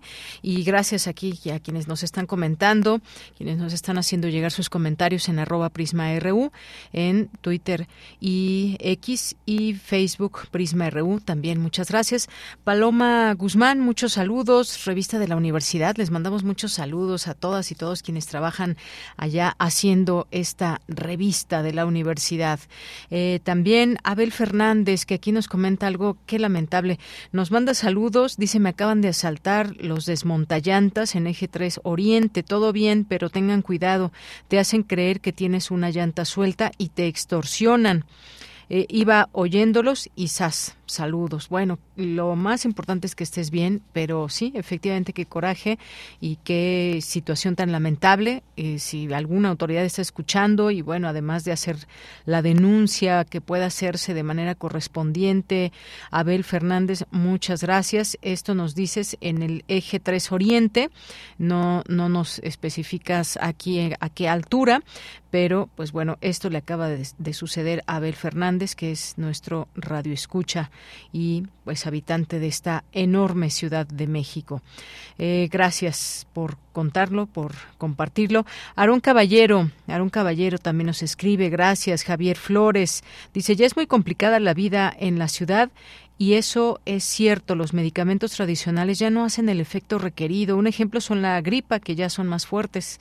Gracias, Javier. Jorge Fra también le mandamos muchos saludos a nuestros amigos y amigas de Económicas UNAM también. Eh, gracias, eh, Carmen Valencia también. Javier nos dice saludos, feliz jueves para todo el equipo de Prisma RU, escuchándolos noticias a detalle, al igual un saludo a todos los radioescuchas. Gracias, Javier. Muchos saludos. Eh, César Soto nos dice la polución es un aspecto técnico para evitar la contaminación y la prioridad de atender mediante las políticas públicas gubernamentales en promover el comportamiento del ciudadano, hábitos y seguridad sanitaria en la población. Gracias, César. David Castillo, tarde pero sin sueño. Muy buenas tardes al encomiable equipo de Prisma RU y a todos los radionautas y escuchas de tan fregón noticiero. Muchas gracias, David. Gracias aquí por el por el GIF, eh, como nos dices, aquí tarde pero sin sueño. Qué bueno. Eh, Gabani también le mandamos muchos saludos.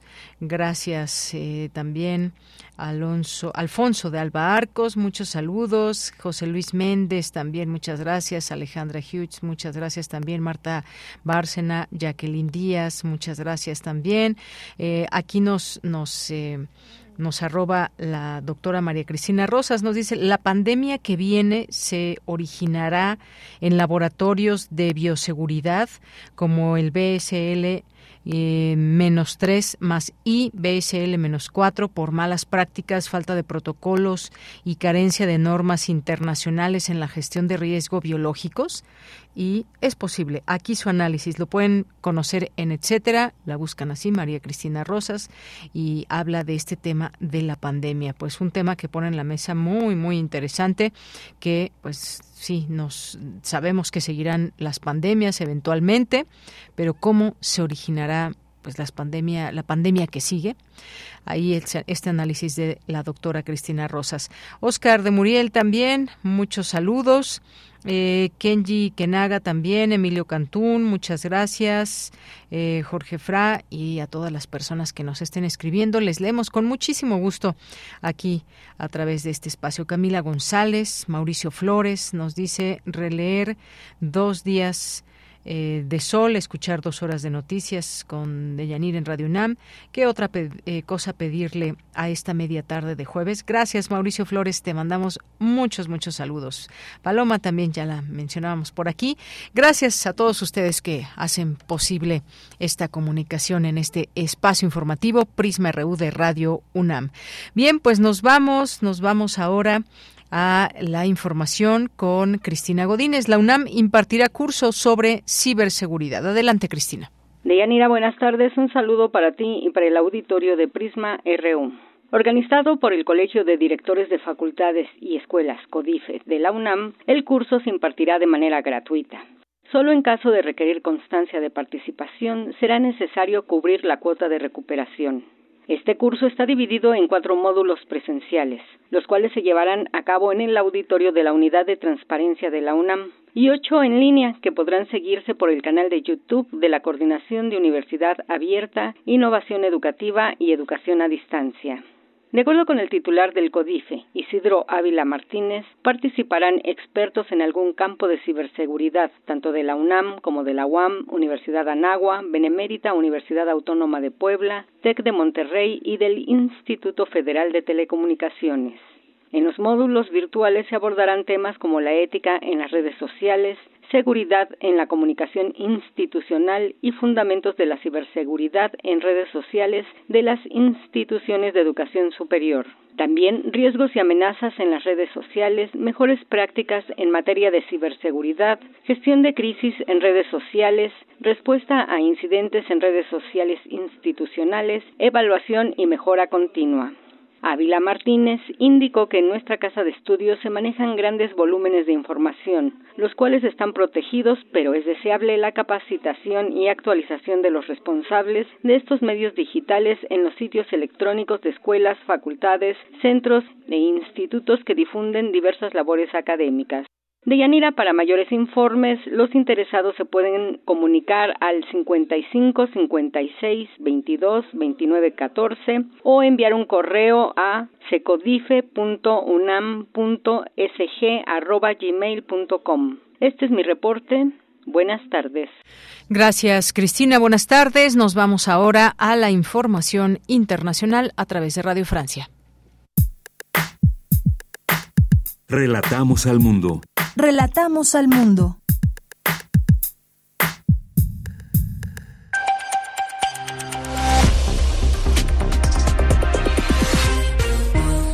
Sean bienvenidos a este flash informativo de Radio Francia Internacional con Mathieu Leroy en los controles. Jueves 18 de enero. Estas son las noticias del mundo en tres minutos. Andreina Flores. Conmoción en Ecuador por el asesinato a disparos del fiscal César Suárez, encargado de investigar el ataque armado a un canal de televisión que se registró el pasado 9 de enero en Guayaquil. La muerte de Suárez supone una escalada en la ola de violencia que vive Ecuador, dirigida por bandas criminales ligadas al narcotráfico. La fiscal general Diana Salazar. Los criminales, los terroristas, no detendrán nuestro compromiso con la sociedad ecuatoriana. Continuaremos con más fuerza y compromiso.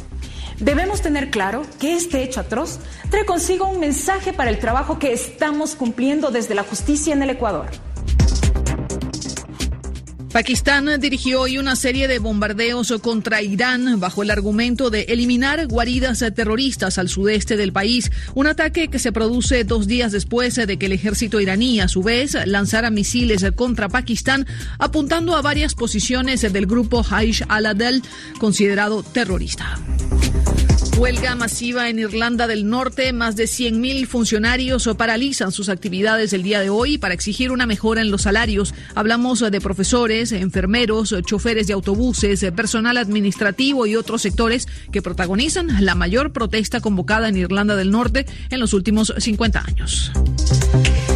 El ejército de Estados Unidos atacó hoy 14 misiles de los rebeldes hutíes que estaban listos para ser lanzados desde Yemen. Esto en respuesta a la serie de ataques que han dirigido los hutíes contra el transporte marítimo internacional en el Mar Rojo. Se trata de la cuarta ronda de bombardeos lanzada por Estados Unidos en Yemen en la última semana.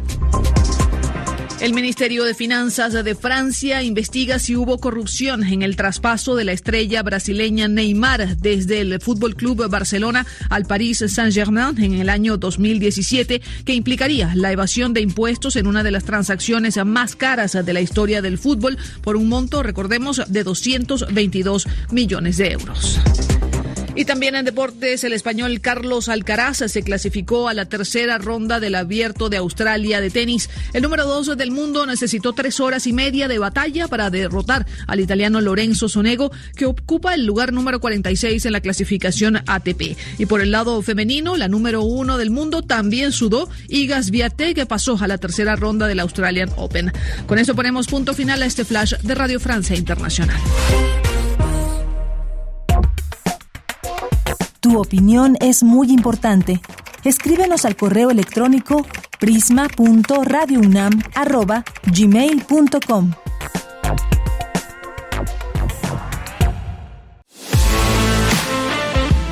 Nacional RU.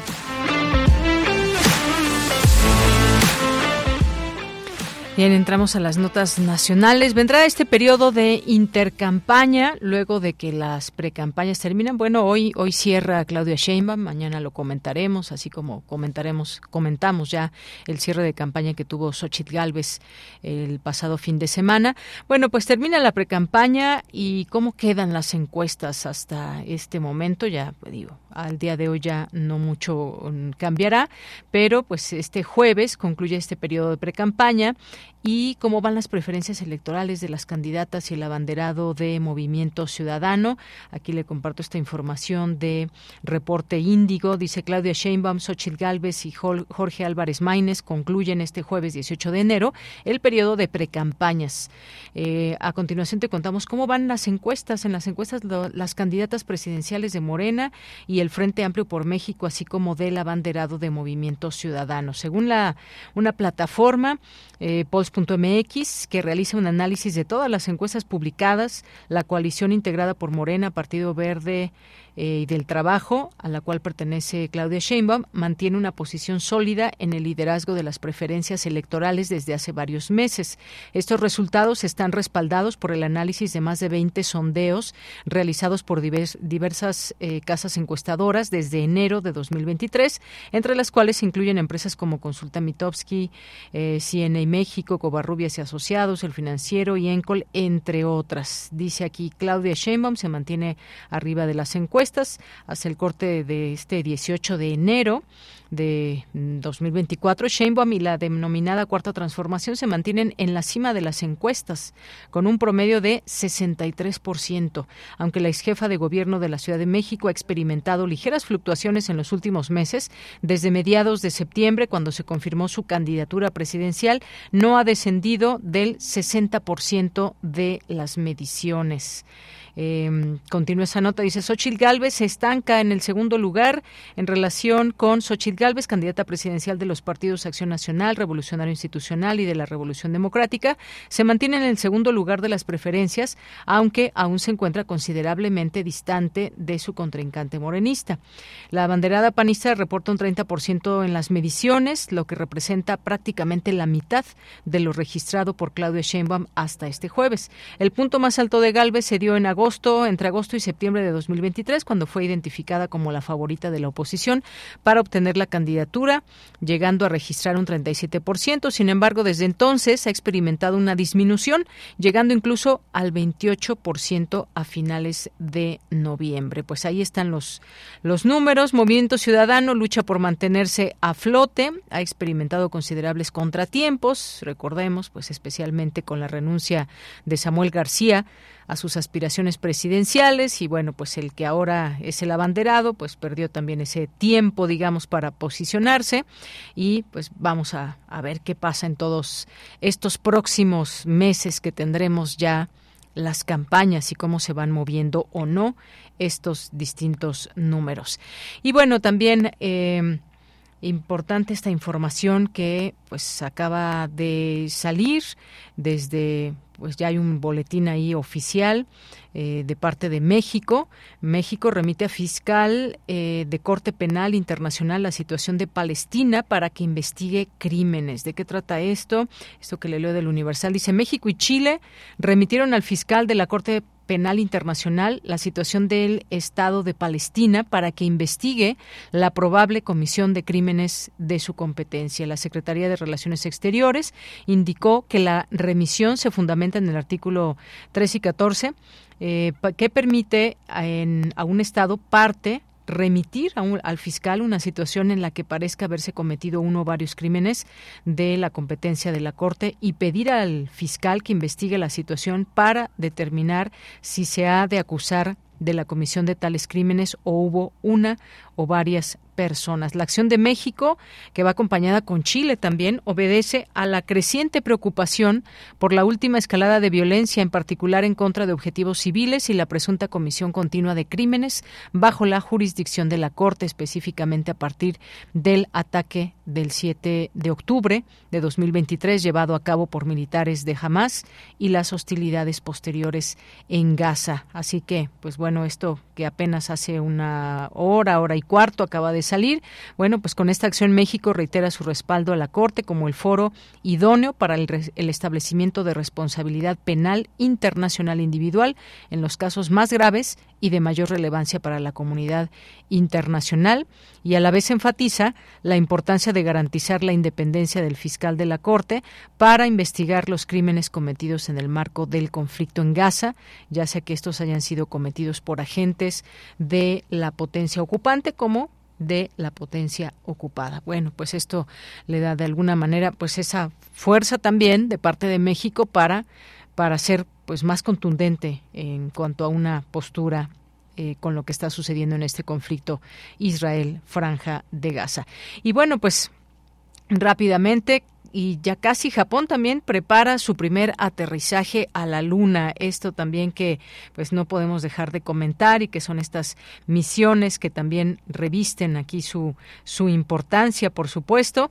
Y bueno, Japón sería el quinto país en aterrizar un módulo en la Luna tras la ex Unión Soviética, Estados Unidos, Canadá e India. La agencia aeroespacial japonesa JAXA se prepara para el aterrizaje de un módulo lunar en la superficie del satélite natural de la Tierra, el más preciso hasta la fecha, y que de completarse con éxito convertiría a Japón en el quinto país del mundo en lograr esta hazaña. Y bueno, pues también sabemos recientemente Colmena, hoy eh, en su cuenta de X o Twitter, el Instituto de Ciencias Nucleares de la UNAM, pues da a conocer esta información. Dice, hoy termina Colmena y así será su épico final de acuerdo con información que nos proporcionó el investigador Gustavo eh, Tanco, líder de este proyecto. Y bueno, pues pueden seguir esta cuenta IC UNAM, en donde pues aquí están todos los pormenores de, eh, de todo lo que sucedió con esta misión Colmena, que también podemos catalogar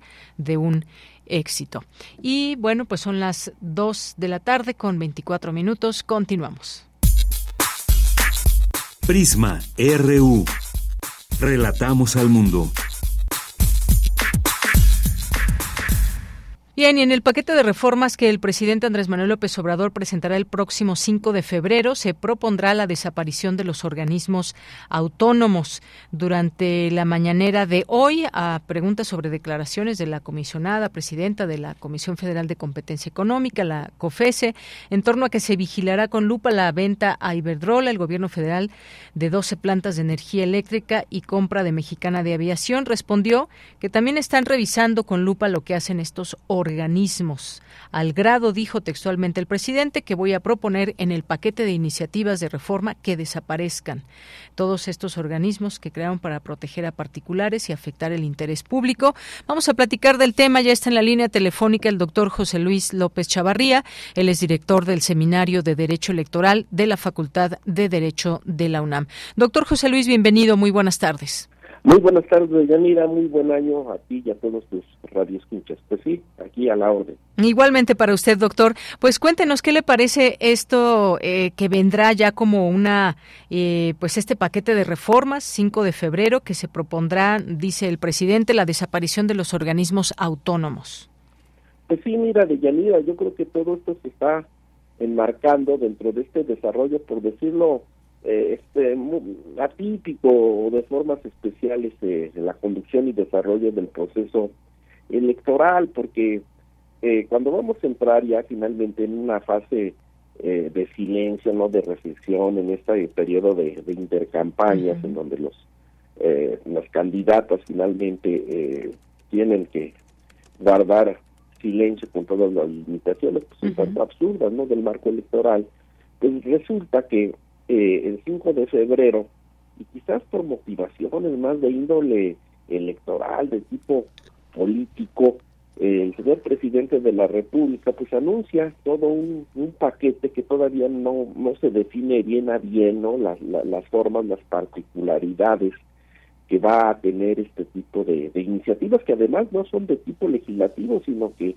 tendrían que hacerse cambios a nivel eh, texto constitucional, por lo cual sabíamos pues de antemano que esto no se va a poder llevar a cabo en los términos en que están conformadas eh, las cámaras, las de diputados y, y, la de senadores, ya que al exigirse una mayoría calificada, simplemente esto no, no puede aprobarse, pero finalmente, en unos términos pudiéramos decir, ordinarios en, los cuales la candidata o la candidata de, su partido, pues tendría que finalmente, por los tiempos en, los cuales se está llevando el proceso electoral, tendría ella, ¿no? Que finalmente delinear el tipo de eh, modelo político, de tipo de democracia política que quisiera construir a través de de, de, mensajes políticos hasta de propias iniciativas, no es ella, sino que finalmente es el, el presidente, eh, ahora con eh, al incorporar que desaparecerá los organismos autónomos,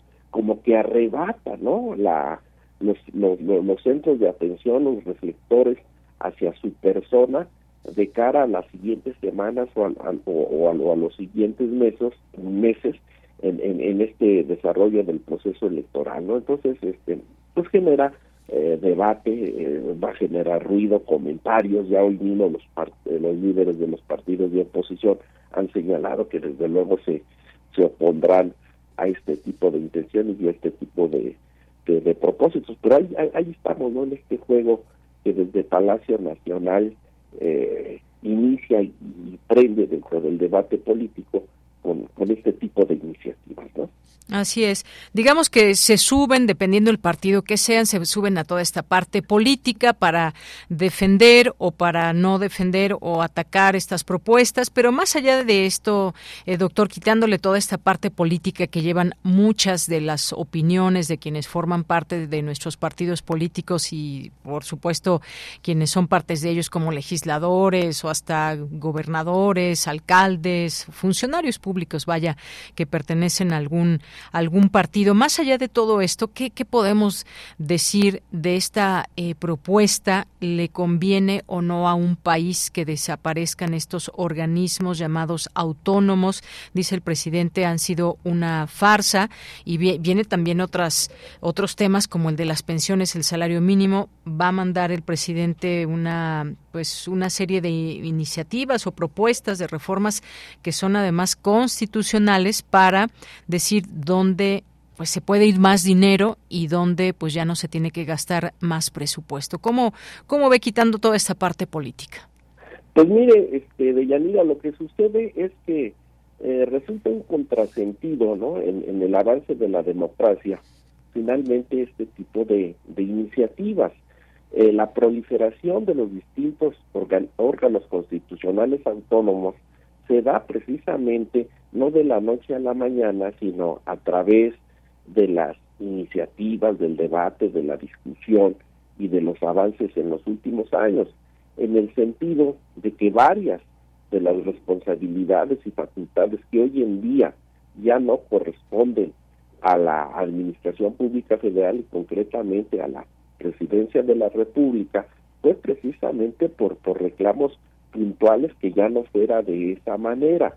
Pero eh, hoy en la nueva lógica y actitud presidencial, pues le parece chocar todo aquello que finalmente eh, no dependa de su, de, su voluntad o de su criterio ideológico. Recordar, por ejemplo, que la cuestión de los medios de, de comunicación, eh, la prórroga de las concesiones, etcétera, bueno, pues este eh, fue un, una propuesta y un reclamo de diversos sectores de la, de, la sociedad para que fueran criterios con objetividad, con, con análisis de tipo técnico, los que finalmente eh, determinaran que si una concesión eh, merecía la prórroga o no, y no a criterios eh, subjetivos y de fondo político y hasta de amenaza eh, proveniente del, poder político, del poder presidencial, quienes finalmente este, llevaran a cabo este tipo de, tareas y se definió finalmente que a través de otros criterios de especialidad y, de, de, sustancia técnica los que definieran esta esta materia y así nos pudiéramos ir rubro con rubro no es decir tratar de evitar eh, la cuestión eh, de monopolios en la actividad económica y productiva, eh, que finalmente viene a distorsionar la, la, cadena de producción y que finalmente luego vienen a encarecer ciertos artículos pues llevó no que se constituyera pues otro organismo en tal sentido como la OCS no la que vigila la, la competitividad en materia económica y evitar ese tipo de, de situaciones. Y muchos resultados pues creo que han resultado eh, beneficiosos para los los consumidores no cuando se han puesto en la tela de la discusión actitudes pues, de, de las grandes corporaciones económicas recuerdo por decir eh, que llevó como resultado que las tarifas eh, que tienen que ver con, con la telefonía este, en general y la celular en, especial, pues se aminoraron, ¿no? Y disminuyeron el, el, costo en ese sentido. Entonces, de una u otra manera habría que, que analizar pues, los resultados de los distintos órganos constitucionales autónomos pero creo que han resultado benéficos, han resultado positivos enterarnos a través, por decir, del Instituto de Acceso a la Información. Bueno, pues este, varias situaciones, lamentablemente de, corrupción, pero que por otra vía o de otra manera no, no nos hubiéramos enterado. Entonces, pues finalmente desnuda, transparenta eh, el comportamiento que se da en las áreas de la administración eh, pública o, de los órganos a los cuales está eh, eh, dirigida el, conducirse con, con, transparencia. Entonces yo, creo que dentro de estos no muchos años en que han realizado el ejercicio de su responsabilidad en los organismos constitucionales autónomos, si hiciéramos un corte de caja, estos resultarían aprobatorios, resultarían este, con una calificación eh, positiva. Lamentablemente, algunos de ellos, bueno, pues han, este, les ha tocado vivir tiempos este, eh, complicados, pero bueno, pues este, así están las cosas, ¿no? Muy bien, doctor. Pues muchas gracias, porque sí es un buen momento quizás preguntarnos sea, que se han logrado los objetivos de estos organismos en bien de la sociedad mexicana, quedan o no a deber, deben fortalecerse inclusive, eh, todo lo que hacen hasta el momento en todo caso, si llegaran a desaparecer, que todo es un proceso, yo no creo que desaparezcan, pero bueno, yo no voy a votar en su momento eh, quién hará esta labor, ¿no? Pero ya veremos cómo, cómo se desenvuelve todo esto. Ahí se lanzará y conoceremos el detalle de esta propuesta el 5 de febrero. Pues muchas gracias, doctor. A ti, Deyanira. Muy buenas tardes. Muy buenas tardes. Muchas gracias al doctor José Luis López Chavarría, director del Seminario de Derecho Electoral de la Facultad de Derecho de la UNAM. Continuamos. Queremos escuchar tu voz. Síguenos en nuestras redes sociales. En Facebook como Prisma RU y en Twitter como arroba PrismaRU.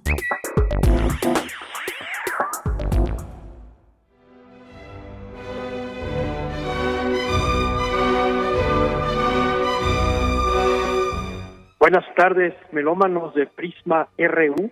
Soy Eco, artista plástico y los invito hoy a la expo del mural efímero aquí en la Casa Trotsky, inspirado en los constructivistas rusos, en la música de Shostakovich y en la música constructivista, futurista, maravillosa de Prokofiev. Entonces pueden imaginarse que esta va a ser de nuevo una danza, va a ser de nuevo la coreografía de la revolución trotskista no dejen de venir. Hoy inauguramos a las 7 de la noche en la Casa Trotsky, que está aquí sobre Avenida Churubusco, pasando Centenario en Coyoacán. Y ya saben que va a estar todo el mes de enero hasta el 18 de febrero. Así es que vengan hoy, les voy a saludar, les voy a dar un abrazo fuerte y vamos a platicar de Shostakovich, de Trotsky, de Prokofiev y de los grandes constructivistas rusos, de Malevich. Están aquí en espíritu Vamos a bailar. Los espero hoy en el mural efímero Trotsky Eco, en la casa Trotsky, a las 7 de la noche. Estamos sobre Avenida Churubusco. En la casa Museo Trotsky, Río Churubusco 410 en Coyoacán, atrás de la casa azul de Frida Kahlo. Aquí estoy, aquí los espero.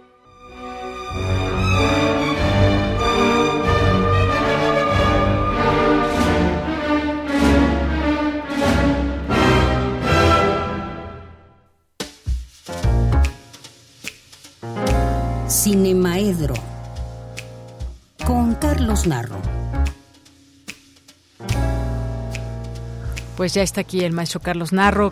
¿Cómo estás, Carlos? Buenas tardes. Buenas tardes, ¿cómo estás tú? Muy bien, muchas gracias. Qué bueno, yo también.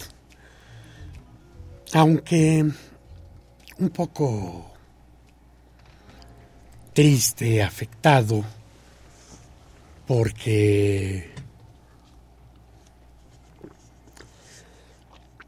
aunque no estaba ya al 100% José Agustín, pues no, no deja de ser de todas maneras una noticia triste. José Agustín sin duda marcó mucho más de lo que a veces se, este, se plantea. Sí, el gran escritor de la onda, sí, de todas maneras se lo escamotean, ¿no? De pronto los críticos dicen, es que el auténtico espíritu de la onda es Parménides. No lo sé, no lo sé. Yo tenía 15 años cuando leí La tumba y me encontré con una literatura que no existía antes de... Y me quedé maravillado con, con la literatura de José Agustín. Pero José Agustín hizo mucho más que hacer novelas y cuentos de la onda. José Agustín incursionó en la crónica, sus este, libros sobre la realidad mexicana son verdaderamente espectaculares, su ensayo sobre la con- contracultura, sin duda, es y fue la inspiración de una buena parte de quienes siguen enfrentándose con las rigideces de la cultura convencional, de la cultura que no se abre a otras posibilidades. Ni qué decir de su tremendo amor por el cine. José Agustín, si no hubiera sido el gran escritor que, que conocemos, si de pronto borráramos todas sus novelas y cuentos, de todas maneras tendría una marca contundente por su paso en el cine. En los años 60, en los principios de la Escuela de Cine de la UNAM, el CUEC, fundado en 1963, y por ahí de tres años después José Agustín fue uno de los que se inscribieron a la Escuela de Cine, queriendo ser un director de cine. Y hizo algunas cosas como director de cine. Yo creo que le tuvieron miedo los que pagaban las películas, por supuesto. Hizo un cortometraje por ahí, que no recuerdo el, el nombre, yo creo que por acá lo debo traer anotado. Su cortometraje, Luz Externa. Y hizo también un largometraje. Ya sé quién eres. Te he estado observando. Un delirante trabajo de dirección que era demasiado para la para la industria de esa época y por supuesto ahí paró su su vocación de director cinematográfico. Sin embargo, demostrando que conocía muy bien el cine que le era contemporáneo. Era muy claro que haciendo este ya sé quién eres, él estaba pensando en la nueva ola francesa, que estaba pensando en la parte más delirante de no sé, yo creo que si se lo hubieran enseñado a Godard, de aquel momento a Godard el viejo, ya poco antes de cumplir los 90, le hubiera encantado.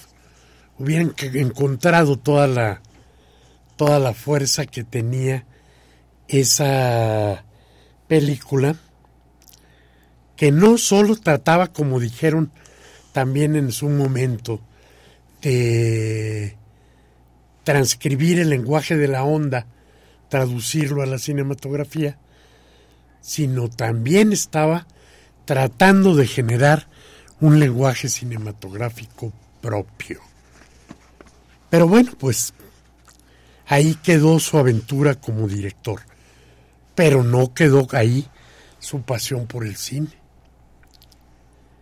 Y como guionista se desempeñó con algunos de los directores más importantes y además en una gama muy amplia, desde los completamente independientes y marginales, como Sergio García, o como en su momento José Buil y Gerardo Pardo, hasta los directores más eh, mainstream que podamos decir, como Felipe Casals o Miguel Ipín, o los que están en medio de todo esto, como sería este Alberto Cortés.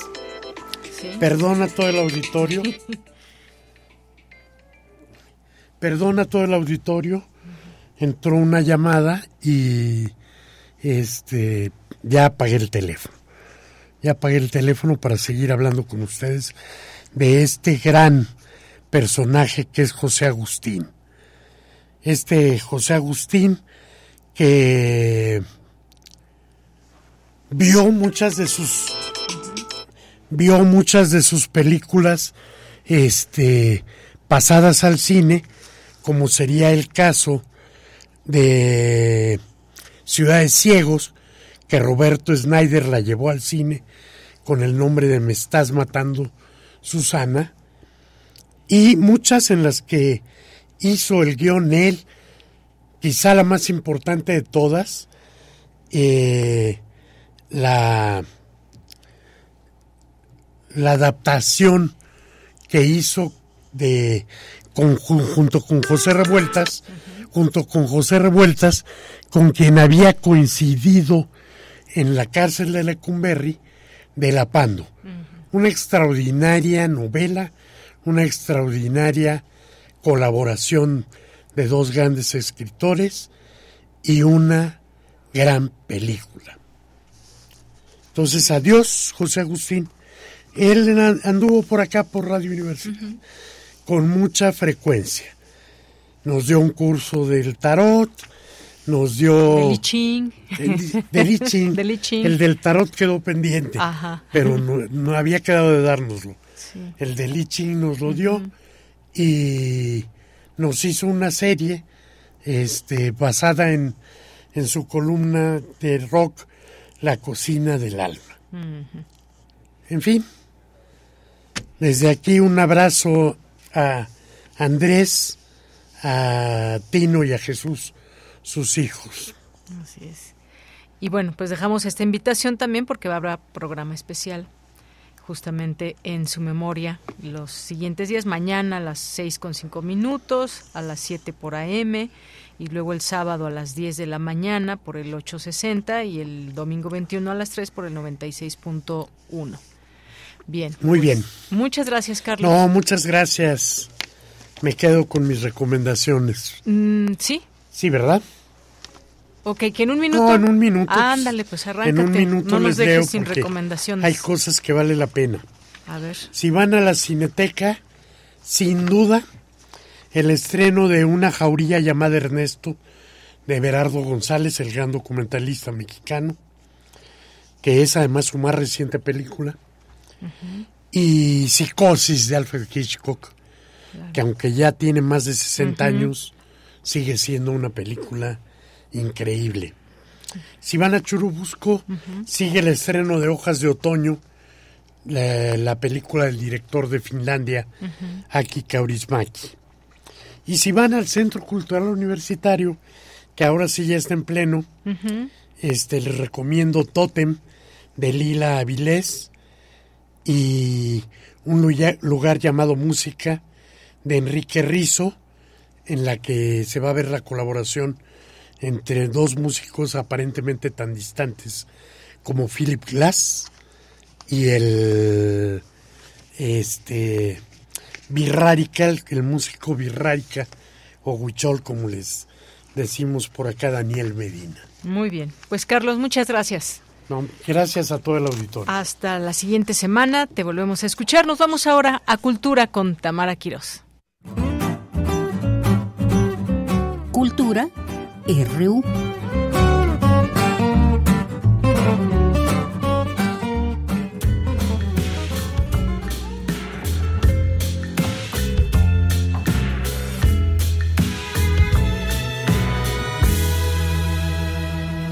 Debí salir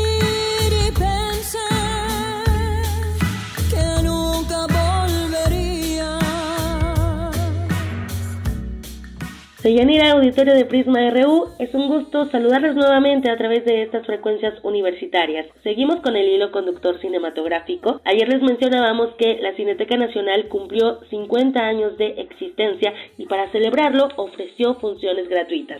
Quiero compartirles que durante este mes de enero el boleto se mantiene en 50 pesos para que puedan disfrutar de su cartelera. Y una de las cintas que están proyectando en este recinto es de la realizadora Marisis Tach, quien sin duda es una figura clave para el cine mexicano contemporáneo. Su formación en antropología social ha sido determinante para acercarnos desde una mirada crítica a la violencia sexual ejercida contra las mujeres, la adolescencia y los problemas socioculturales ligados al machismo en México. Marie Sistach ha sido co-guionista y realizadora de la película Anoche soñé contigo, que fue ganadora del concurso de cine experimental Clásicos de México. Y también de 2000 a 2006 desarrolló una trilogía cinematográfica que retrata la violencia sexual ejercida en contra de las adolescentes. Se trata de Perfume de Violetas, Manos Libres y La Niña en la Piedra. Películas que en conjunto abordan el entorno que ha originado y que mantiene la opresión masculina sobre las mujeres jóvenes y la manera en la que influye en su educación y en su día a día. Y con Paul Dance, esta nueva cinta protagonizada por Jimena Gómez y Norman Delgadillo, la realizadora sigue a una chica en proceso de divorcio de un mariachi alcohólico y su relación con un hombre que se obsesiona con ella, desatándose una historia de abuso y violencia de género. La propia directora ha señalado que en su vida, al igual que la de muchas mujeres, ha experimentado acoso. Esta producción, que es independiente y que se rodó en plena pandemia por COVID-19, ha tenido una distribución distinta, pues la realizadora apostó porque su nueva película llegara a la televisión en Estados Unidos antes que en salas nacionales. Pole Dance se puede ver en Cine Latino, que es un canal especializado en películas habladas en español para el mercado del país del norte, además de la Cineteca Nacional y la Cineteca Nacional de las Artes. Sobre la trama de este filme conversamos con Norman Delgadillo, coprotagonista de Pole Dance. Norman, te doy la bienvenida a nuestro espacio radiofónico y sobre todo te agradezco que nos tomes la llamada para platicarnos de, de este largometraje. ¿Qué te parece si empezamos con eh, un poco el argumento, ¿no? La historia que encontraremos o las historias que encontraremos en esta película. Claro que sí, Tamara, muchas gracias por tu espacio. Y bueno, Paul Dance es una película de Marisa Stash, una de, de las pioneras del cine feminista en México, desde Perfume de Violetas, y tiene una línea argumental muy sórdida y muy urbana como lo ha tenido en sus películas anteriores. En esta ocasión se enfoca en el acoso como tema central y bueno, su personaje principal, Magda, es una chica de 25 años que está madre de una niña de 6 que está en proceso de divorciarse de mi personaje que es Ernesto Villarreal, un mariachi doble A del centro. Y bueno, Magda trabaja en una estética y como deporte en el gimnasio practica pole dance. Conoce a un tipo que comienza a tirarle la onda, pero ese tirarle la onda se convierte en acoso y no encuentra ayuda eh, ni con el gobierno y con las personas a su alrededor cuesta trabajo que comiencen a ayudarla porque no le creen. Y es así como se desarrolla la película. Muy bien. Norman, eh, ¿cómo fue para ti eh, pues la creación de este personaje, no? De Ernesto, con eh, está este estereotipo de, del mariachi, pero esta otra parte, por ejemplo, del alcoholismo, y eh, cómo fue para ti esta experiencia con Maris Sistach, trabajar con ella, ahora que mencionas pues justo esto, ¿no? Eh, pionera en el cine feminista, en sus películas podemos ver abuso, la violencia de género, el machismo estructural también. Totalmente. Eh, como bien sabemos, a lo largo de la historia el mariachi ha sido representado como el estereotipo de machismo y para eso tenemos todo el cine de oro, en donde, bueno, nos dejaron grandes referencias. Y bueno, hoy en día ya no lo critico, pero estamos en otros tiempos y Maris buscaba, lo dijo su, su esposo y guionista de, la película, Pepe Will, es la primera película de mariachis feminista. Y entonces poderla deslavar eh, ese estereotipo me parece muy interesante. El personaje de Ernesto arranca justo cuando ya se están separando Magda y él, y él ya se dio cuenta que ejerció violencia tanto en su hija como en ella, como en su familia, y está en la búsqueda de, de, de encontrarse como persona, de, de, la reinserción social. Es por eso que es parte del doble A. Lleva un año sin tomar. Al final el personaje no termina de, de dar el arco completo porque es la historia de Magda, pero está en el proceso de esa reinserción. Y eso es algo muy importante porque, bueno, ¿Cuántas personas no han sido funadas, han estado en la cárcel y el proceso de reinserción es algo completamente difícil? Muchas veces no lo, no lo vuelven a lograr, ¿no? Entonces, que, que Maris intente tocar este personaje de esa manera a mí me tiene muy contento. Cabe mencionar que eh, pues yo ya había trabajado con Pepe y con Maris en anterioridad en otra película que se llamaba Los Crímenes de Mar del Norte. Tuvimos una gran relación y bueno, en ese rodaje se, se dieron cuenta, se enteraron que mi familia, mis papás, mi mamá, mis primos, tíos, todos son mariachis de Garibaldi. Es por eso que se inspiraron y me escribieron este personaje, lo cual para mí me llena de dicha. Claro, no, bueno, sí, eh, de una tradición familiar, ¿no? Llevarla a la pantalla. Totalmente, y ponerla ahí, bueno, era, estaba difícil, ¿no? Porque tenía mucha presión de toda la familia encima, pero fue todo un honor. Excelente, y darle ese otro toque, ¿no? Esta, esta vuelta de tuerca, diríamos, coloquialmente. Totalmente. Muy bien. Norman, Full Dance estuvo presentándose en la Cineteca Nacional. Ahora la podemos ver a través de Cine Latino, que es una, una plataforma de streaming. ¿Qué nos puedes compartir o cuál es tu opinión pues respecto a esta democratización del cine, ¿no? Que podamos verlo en, diferentes espacios, plataformas, eh, en este caso. Yo creo que en la distribución de esta película Marisa estaba buscando algo distinto a las típicas formas que se hace la distribución.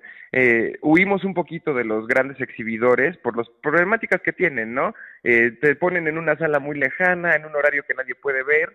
Y por fortuna, pues Marisa estaba cobijada por la Cineteca Nacional, eh, que la quieren muchísimo y la respetan mucho por toda la trayectoria que tiene. Y es por eso que nos dieron seis semanas dentro de las dos cinetecas, Cineteca Nacional y Cineteca de las Artes, que es la nueva, de hecho, vamos a continuar todo enero ahí con funciones todos los días en horarios centrales. Y bueno, para Marisa era muy importante que todo el público pudiera verla a la par que está en la Cineteca. Es por eso que para los que no están en la Ciudad de México, pueden encontrarla ya en Cine Latino y también para todos nuestros amigos latinos en Estados Unidos, ya se encuentra ahí en, ese mismo canal, en Cine Latino. Excelente, pues enhorabuena por ello, que llegue a, muchas casas, que también muchas personas eh, ocupen esa butaca en, en las en las cinetecas, en estas dos cinetecas que mencionas. Norman, vamos a hacer la invitación a nuestro auditorio que conozca más del trabajo que realizas en Pole Dance y por supuesto el trabajo que realiza todo el elenco, ¿no? Que incluyéndote, pues sí es un gran elenco y creo que también es importante que estos temas se pongan en, en la pantalla grande, ¿no? Que nos dejen reflexionando, que nos dejen también estas dudas y que pues podamos debatirlo. Totalmente, por favor no se pierdan Pole Dance en la Cineteca Nacional o en Cine Latino, hay un gran elenco con Arcelia Ramírez, Itati Cantoral, Delia Casanova, Víctor Hugo Martín, Martín Altomaro, y bueno, estar coprotagonizando con Jimena Gómez esta historia, con todas esas leyendas, es un honor para mí. Eso, muy bien. Norman Delgadillo, siempre bienvenido a nuestros micrófonos y enhorabuena por esta película. Esperamos tener noticias de ti en algunos otros proyectos próximamente. Muchísimas gracias por tu espacio, Tamara, y Radio UNAM. Siempre es un gusto y un honor. Escuchamos a Norman Delgadillo, coprotagonista de Paul Dance. Esta película está disponible, además de la plataforma digital ya mencionada, en la Cineteca Nacional de México y la Cineteca Nacional de las Artes. Que tengan excelente tarde. Yo regreso el lunes con más información. Hasta entonces. Dos de la tarde con 56 minutos, ya casi nos vamos. Hoy tenemos tiempo para despedirnos con un poco de música, así que disfruten esta música que vamos a escuchar. No sin antes, pues me despido también de todo el equipo que hace posible que usted nos sintonice todos los días aquí en Prisma RU, aquí en la producción Marco Lubián, en la asistencia de Denis Licea, en los controles técnicos Arturo González, en las redes sociales Ángel Torres, también en las entrevistas.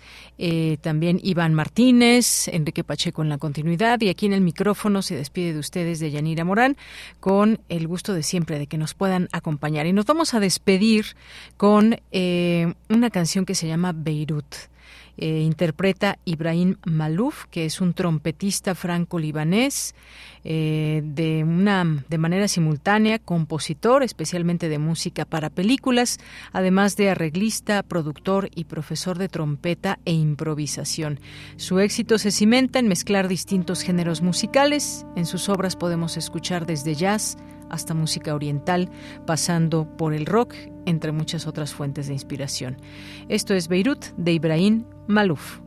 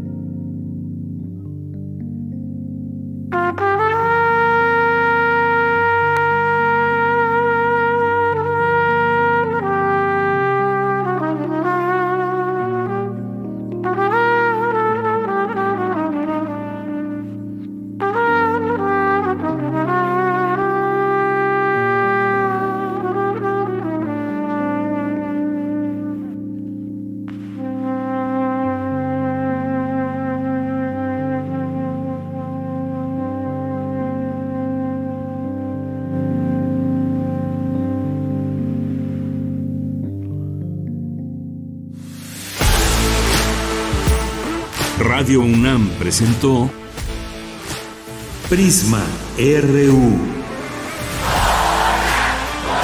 Una mirada universitaria sobre los acontecimientos actuales. Prisma RU. Relatamos al mundo.